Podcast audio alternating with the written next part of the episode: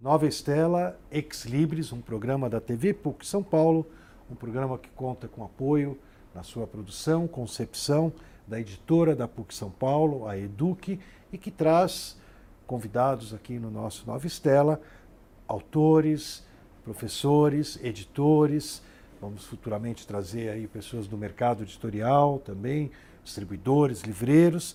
E hoje nós temos a grande alegria de estar aqui com a Kátia Braghini. Ela é professora e pesquisadora da PUC São Paulo, no programa de estudos pós-graduados em Educação, História, Política e Sociedade.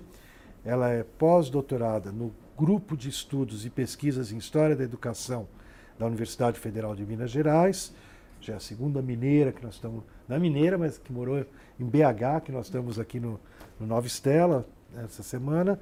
É doutora e mestre em Educação pela PUC São Paulo, graduada e licenciada em História pela Universidade de São Paulo, pela USP, e coordena atualmente né, o programa de pesquisa A História da Escola por seus objetos, Etnohistória da Escola Brasileira, séculos XIX e XX, e o Núcleo de Estudos de, de Estudos Escola e seus Objetos, o NEL recebeu o prêmio Jabuti em 2016, o ano passado, o último uhum. Jabuti do momento, é, na categoria Educação, com a obra Juventude e Pensamento Conservador do Brasil, um lançamento da Educ, com apoio da FAPESP, nossa fundação aqui do Governo do Estado de São Paulo, e eu convidei a Kátia, obviamente, por ser a nossa jabutizada, né?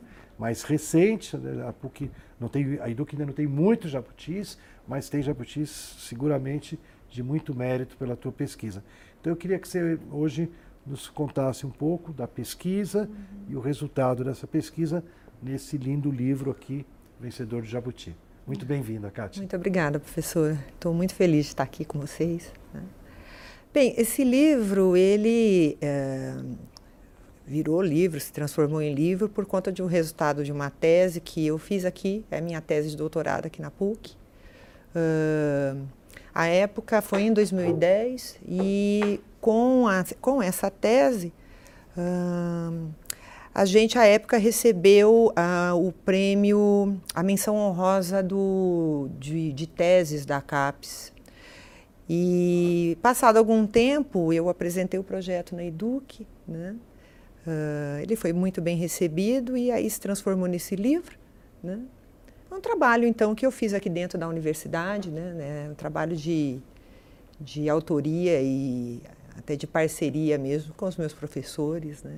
É filho da PUC. Filho da PUC. Sim. Belo filho da PUC. Uhum. E o que, que, que, que se aborda aqui, né? Juventude e pensamento conservador no Brasil. Né? Uhum. Juventude, juventude não é vanguarda? Então, pois é. Num primeiro momento, a gente percebe, né, com essa pesquisa, que existe sim né, uma historiografia uh, bastante concentrada em apresentar nesse período que eu abordo, porque eu estudo os anos 60, 70, né, uma juventude urbana bastante contestadora, vanguardista, né, é, metida com arte, com produção cultural. Então existe literatura. com literatura existe sim uma concentração né, de uma juventude é, que também se auto proclamou vanguardista, né? É, mas de alguma forma, assim, é, o meu interesse ele acabou se voltando para ver um, um, outro foco juvenil né, que é pouco abordado, muitas vezes esquecido e acho que um pouco um pouco abandonado, né? De uma juventude mais uh, silenciosa, é, conservadora mesmo, né, e que trabalhou, de certa forma, no movimento estudantil, uh, numa vertente tradicional, conservadora, voltada mesmo à, manutenção né, e, e, favorecendo a ditadura militar. Né. Então, de certa forma, o, livro ele tenta abordar uma juventude urbana bastante uh, multiforme. Né? É, ela não, não, não fica concentrada, nessa juventude que foi atuante politicamente, conhecida, principalmente no movimento estudantil universitário, a UNE, mas que também aparece em contrapartida a este movimento. Né? Então, do, assim, uma parte da, da pesquisa até seria até necessário mais pesquisa sobre, né? Apresenta mesmo um movimento estudantil secundarista, universitário de extrema direita, né? É, bem diferente daquilo que a gente está acostumado né? a, a, ter como percepção ou representação do tempo.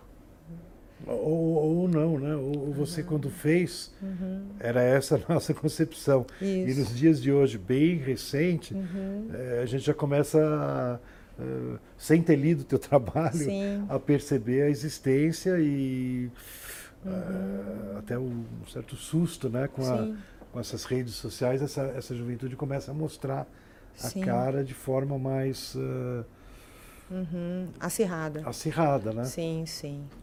É, de fato, uh, o que a gente percebe a respeito dos estudos da juventude na história, né, e, no caso, no, no campo da história da educação, é, a gente consegue ver né, embates, sim, juvenis entre uma juventude mais tradicional, conservadora e não. Né? É, isso depende muito de foco de pesquisa. Agora, o que dá para perceber, né, é, uma parte mesmo do, dos estudos desse período, quando fala de juventude conservadora, também se limita muito a estudar, e, e nem é tanto, né, os trabalhos a respeito do comando de caça aos comunistas, né, uhum. que é o CCC, é talvez um dos mais conhecidos grupos estudantis, juvenis é, de extrema-direita do Brasil. Né? Mas mesmo ele né, é, era organizado por facções, por agrupamentos que vão se juntando a ele, grupos armados, né, é, com, com, um discurso absurdamente fascista. Né? Mas também uma outra parcela de, de, de, um certo movimento que não é, é conservador, mas não é tão violento. Né? É mais uma juventude que se fixou muito nos trabalhos de base, uh, junto com entidades de direita, né, com a Liga das Senhoras Católicas. Então, era uma atuação que, que, que uh, passava mais pelos entremeios né, da, da universidade, por um trabalho mais de salão, né, uh, que também era financiado por uma série de ligas né, de direita e que, de alguma forma, fez a contrapartida juvenil né, para refrear um certo discurso que apresentava mesmo a, a atuação estudantil mais vanguardista, mais de esquerda. Né? E para nosso telespectador se inteirar do teu trabalho, né? Sim. Quais foram as suas fontes, né? Você pegou que material? Eu vi que tem coleção de revista, né? Como é que foi essa uhum. materialidade que você foi buscar para embasar a tua pesquisa? Né? Pois bem, é, essa história ela é interessante porque eu fiquei um tempo no início do meu doutorado procurando uma documentação e eu queria muito achar algo que fosse primeiro não que ainda não tivesse sido utilizado, né? Depois é, é, queria algo que me chamasse atenção é, por conta da história que conta. E acabei descobrindo isso aqui dentro da PUC mesmo, porque a coleção desta revista, a revista produzida por uma editora brasileira, a Editora do Brasil, que é uma editora que, que ainda funciona, familiar, que tem histórico né, na editoração de livros, principalmente didáticos. Ela lançou uma revista né, e a coleção ela está quase completa aqui. Então, né, primeiro essa coisa de caçar né, a revista, eu, eu catei porque eu achei muito simples, né, a materialidade mesmo. De curiosa fui ver. E de repente eu começo a lidar com uma revista que passa a aglomerar.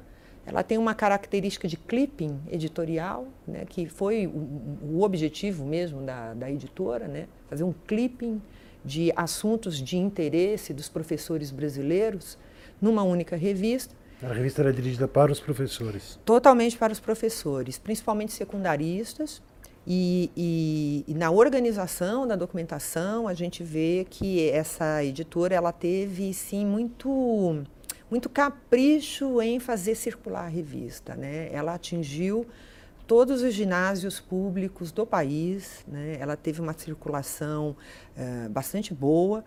É, uma revista assim que na história de revistas, principalmente educacionais, ela tem um diferencial.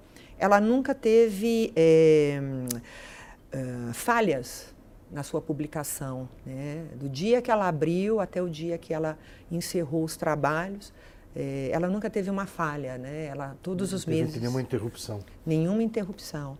E, e nessa revista, então, eu começo a perceber né, a publicação uh, de uma série de artigos atacando, em primeiro lugar, um, um movimento estudantil uh, que passa a se mobilizar em torno de modificações nas estruturas universitárias nos anos 60, que acaba depois desencadeando na reforma universitária em 68. E a revista, ela progressivamente, ela vai destilando uma raiva muito grande, né? Uh, por conta deste movimento que, que segundo ela, é, desestabiliza a, a, harmonia nacional. Né? e aí, uh, ao mesmo tempo, ela vai agremiando é, outros veículos de comunicação né? numa espécie de porta-voz né? De outros veículos de comunicação. Então, nisso é, vão sendo acumulados dentro da revista editoriais, reportagens é, do Estado de São Paulo, do Globo, do Diário de Notícias, Jornal do Brasil, né? É, ela foi fazendo seleções, né? E no fim, na verdade, da revista eu acabei ampliando essa base documental para ir para uma imprensa, uh, para a imprensa de massa, né? E tentar vasculhar mais, né? Essas linhas editoriais nos jornais é, para acompanhar se, na verdade, a editora, o que ela fazia era acompanhar um pool né, de imprensa que resolveu atacar mesmo o movimento estudantil e, e apresentar um outro tipo de juventude. Né? E, e, e, essa revista, como ela se mantinha, como que ela se financiava, a própria editora bancava? Sim, é, no primeiro momento ela apareceu de uma forma muito simples, porque a ideia era ajudar os professores em questões burocráticas a respeito da manutenção ou uh, da fiscalização do trabalho deles no governo federal, que era quem fiscalizava né, o trabalho dos professores secundaristas. Com o tempo, ela foi uh, se desenvolvendo, passou a fazer uh, propagandas né, do, do seu conteúdo editorial, dos seus livros, né, dos seus autores. Aos poucos, uma ou outra empresa passou a se associar, né? mas ela se, ela se colocava como uma editora, né? que até para manter o discurso que ela tinha, livre, né? que ela mesma se mantinha. Né? E ao longo do tempo, também com, com a pesquisa, a gente percebe né, a história de uma editora, né, de uma editora que nasce de uma outra editora, porque essa, a editora do Brasil ela nasce de um, um apêndice, né, um grupo de, de, de, funcionários e editores da Companhia Editora Nacional funda a editora. É uma editora familiar. E ela, dessa pequena editora, ela progressivamente vai se expandindo até chegar em 72 e ter talvez o segundo maior parque editorial do país. Né? Ela, em venda de livros didáticos, eu acredito que ela só perdia para a editora nacional. Né? Então a gente vai vendo também que se bem que eh, nas discussões em torno da produção de livro, né, porque enquanto ela está discursando eh, em favorecimento ao governo posto, a gente percebe um certo movimento das editoras é, dentro das comissões de ensino para também poder, poder produzir livro, né?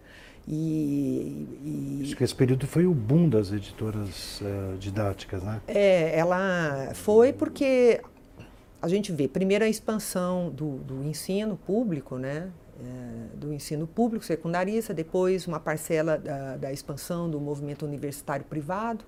Né? E essas editoras todas estão muito mobilizadas né, a poder trabalhar nessas comissões, porque são as comissões de ensino uh, que passam a trabalhar para poder desenvolver um certo tipo de currículo né? e a montagem de um currículo que passa pela editoria dos livros didáticos. Né? Então tem, tem um boom editorial. Uh, em 69 ainda tem pesquisas agora sendo produzidas até no nosso programa, né? tentando perceber a, a, injeção de dinheiro no MacUside também, na, nas editoras. Explica, explica o MacUside, que nem todo ah, Nosso sim. telespectador está ao par. É, é, o MacUside é uma, um grupo, um agrupamento de acordos. É um ícone dessa ditadura militar. Sim, um ícone, né? Porque é, ele, ele é muito marcado na história né, da ditadura militar, mas o interessante é que tem pouca pesquisa sobre, né? E, assim, na verdade, é um agrupamento de acordos, é, principalmente de educacionais, uh, relacionados à melhoria da infraestrutura educacional brasileira, né? Numa parcela dos trabalhos, a gente percebe que a ideia é fazer um, um, um treinamento né, uh, dos professores na América Latina, até num sentido geopolítico mais amplo, né, de, de, de resguardo mesmo desse, desse, desse corpo docente, uh, para militar contra o comunismo internacional, as revoluções socialistas. Mas, de certa forma, ao que parece, aconteceu mesmo uma injeção de dinheiro em alguns aspectos estratégicos de interesse da própria USAID, né, que, que é a agência norte-americana que participa desse acordo com o Ministério da Educação. Mas também, pelo que eu estou percebendo nessa pesquisa que está sendo produzida por uma orientanda minha, Uh, a Pamela, é, não, na verdade o Brasil, ele, uma grande parcela da manutenção do acordo é brasileira, né? Então a gente está tentando entender como é que funcionava isso. Quem eram né? esses brasileiros? Ah, nós temos é, editoras, nós temos o próprio ministério, uh, institutos, né? Há, há a possibilidade, temos que ver na documentação de trabalhos com o IPES, né? Que são esses agrupamentos que vão organizando a, a, a possibilidade do acordo eh, ter continuidade, né?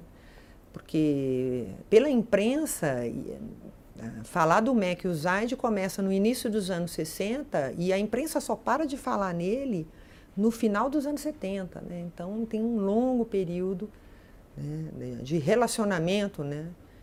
Com a, a agência norte-americana de ajuda, né, de auxílio. Mas voltando aqui ao seu Juventude e Pensamento Conservador no Brasil, uhum. com o belíssimo Jabuti, uhum. que você trouxe aqui para a PUC, é, você, você diria assim que esse, esse papel dessa revista, junto aos professores principalmente, é, exercem efetivamente um, um, um encaminhamento junto a essa juventude como você falou, mais silenciosa, conservadora, né? É, o interessante naquele né, no, no período até que muitos professores foram presos, né? Quer dizer que sim, sim, é não. O que a gente percebe não só pela minha pesquisa e outras pesquisas que a gente não pode dizer né, que todos os professores ela, a, participaram disso de formas tão silenciosas. De fato, a gente tem um pouco de tudo também, né? Uh, tem outras pesquisas que vão apresentando, inclusive, que os professores eles uh, têm também a, as suas artimanhas para poder trabalhar um certo conteúdo um tanto proibido, né, mas que de alguma forma não vazasse, né, uh, de forma a ser preso. Tem professor que não é completamente favorável ao regime, prega esse tipo de coisa em sala de aula, tem um pouco de tudo. No caso, o alcance imediato desta revista em si, uh, a respeito dos discursos que ela prega contra a juventude, se isso reverberava, pela revista mesmo a gente não consegue detectar tanto. Né? O que a gente percebe é que, de fato, os professores uh, folheavam, liam, uh, a sessão de correspondências tinha correspondência do país inteiro. Eu fiz. Carta do leitor. Carta do leitor né, é, enaltecendo, claro, a revista, ela não, né, ela não evita colocar coisas que a critiquem, mas então você percebe que assim tem, né, tem os professores usavam a revista, né. Agora, efetivamente, se esse discurso isolado, né, é, fazia esse tipo de efeito, é um tanto difícil captar. Mas nunca é um discurso isolado, né? Então, ela, como ela participa disso uh, num plano editorial, de comunicação. Teve o futebol, teve Sim, a música. Né? Exato. A música tinha os dois lados. Tinha o lado Exato. de protesto, mas Exato. tinha o lado também de. Exatamente. Nice, né? né? É, e, e, e, assim, paralelo a isso, também a gente vê o desenvolvimento da TV, né? Uh, uh, das propagandas em cinema, quer dizer, eu, é, aí nesse sentido eu acredito que sim, né? Ela estava muito bem acompanhada e aí teve... O cinema era o canal 100 né? do Jamanzon, né?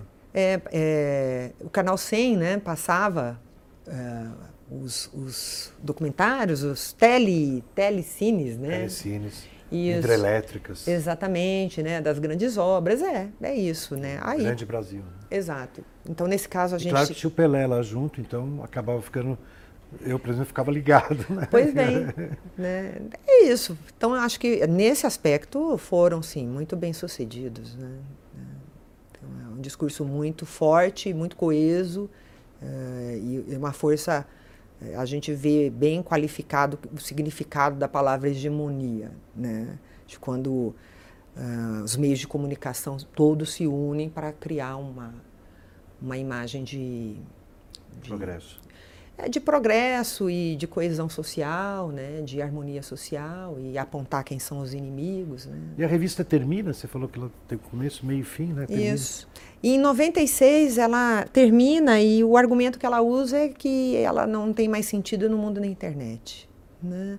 Que eles podem fazer o mesmo tipo de comunicação via net. Via net, exato. E, e, aí ela se encerra. Né? Então, já acredito que primeira, segunda, talvez a, a terceira geração da família, né? que da família Costa, que cuida da, que é, mantém a editora. Né? A gente tem mais cinco minutinhos aqui. Eu queria aproveitar, se quisesse falar um pouquinho de outras pesquisas, além do livro uhum. que você coordena aqui na PUC, como uhum. estudo das escolas, né? É, sim. Etno, etno, como é que chama? Etnohistória. Etnohistória. Isso. Explica um pouco para nós aí. Essa... É, na verdade eu terminei, eu encerrei a, o meu doutorado eh, pensando né, que eu ia dar continuidade aos estudos da juventude, estudos históricos sobre a juventude brasileira. Mas no, no meio do, no andar da carruagem eu acabei descobrindo um museu escolar e agora eu faço o inventário desse museu escolar. Ele, ele é bastante precioso, né? no, no sentido de guarda de objetos históricos escolares. Ele é um dos únicos no país, né? que é o Museu Escolar do Colégio Arquidiocesano. E o que aconteceu é que, de repente, eu passei a ter muito amor pelo estudo dos objetos da, da cultura material, mas mais para o aspecto museológico do artefato, né, do, do, do, do, trabalho histórico dos professores, da prática docente com um certo tipo de material, que um dia já foi inovação, deixou de ser. Né? Uma parcela desse trabalho é para os materiais em geral, mas no caso do Museu uh, do Arque, uh, ele é essencialmente um museu histórico do patrimônio científico educativo. Né? Onde ele fica? Fica na. o Colégio Arquidiocesano fica na Santa Cruz, né, na, ali na Vila Mariana, é bem em cima da estação Santa Cruz. Né? O senhor está convidado, todo mundo Opa. da editora. Né, que é, eu sei que o senhor é historiador da ciência, vai ficar bem feliz de ver. Bem, fiquei bem interessado. Muito interessado. É, a, ali, numa listagem inicial né, de instrumentos de física e química, uh, principalmente do século XIX até meados dos, de 1950, no século XX, são 600 instrumentos, material de história natural, a gente não tem nem ideia de quanto é, porque é muita coisa. E, e é esse trabalho que você faz lá é conveniado com a PUC? Sim, é. Então, uh, eu tenho uh, o convênio com a PUC, uh, no trabalho, que é em parceria com o próprio colégio, né, é, que, é, que, hoje participa bastante dos trabalhos. Nós temos VCs de ensino médio que trabalham no, no, no inventário né, e na manutenção das peças, etc. Mas, uh, na verdade, o programa todo ele está relacionado a pesquisas na Universidade Federal de Minas, uh, o Museu de Astronomia e Ciências Afins do Rio de Janeiro, o MAST, né, que a, a, minha parceria é com o professor Marcos Granato, do MASH, com a, um grupo de pesquisa de ciências, de história das ciências na Unifesp, o professor Reginaldo Meloni, e a, a professora Marta Lourenço, da Universidade de Lisboa. Esse é o grupo que, que compõe o, o trabalho do, do, nosso grupo aqui na PUC e, de, de, de, certa forma, uma relação né, da história da educação com a história da ciência, é, numa parceria muito interessante, porque nós, os educadores, os historiadores da educação, né, sempre tentando entender né, a prática científica com o seu rigor científico e, em contrapartida, o historiador da ciência é muito interessado em saber por que, que teve tanto consumo de objetos e materiais científicos nas escolas, né, num certo período. Né. Cátia, vou ter que te interrompendo. Sim. o tempo da televisão Não, voa. Sim, foi mas ótimo. foi, além da né, linda exposição que você deu para nós sobre o teu livro, é, ainda terminamos aqui iniciando um, uma aproximação de áreas dentro Sim. da universidade. Acho que isso faz Muito parte legal. do nosso Nova Estela e isso. faz parte de uma universidade, né? Sim. A gente está descobrindo caminhos cruzados, né? É, exato. E o Nova Estela Ex Libris, falando agora com escritores, com autores de livros, com editores, se despede esperando ter nosso telespectador no mesmo horário, no mesmo canal ou a qualquer momento, em qualquer lugar no YouTube, na internet.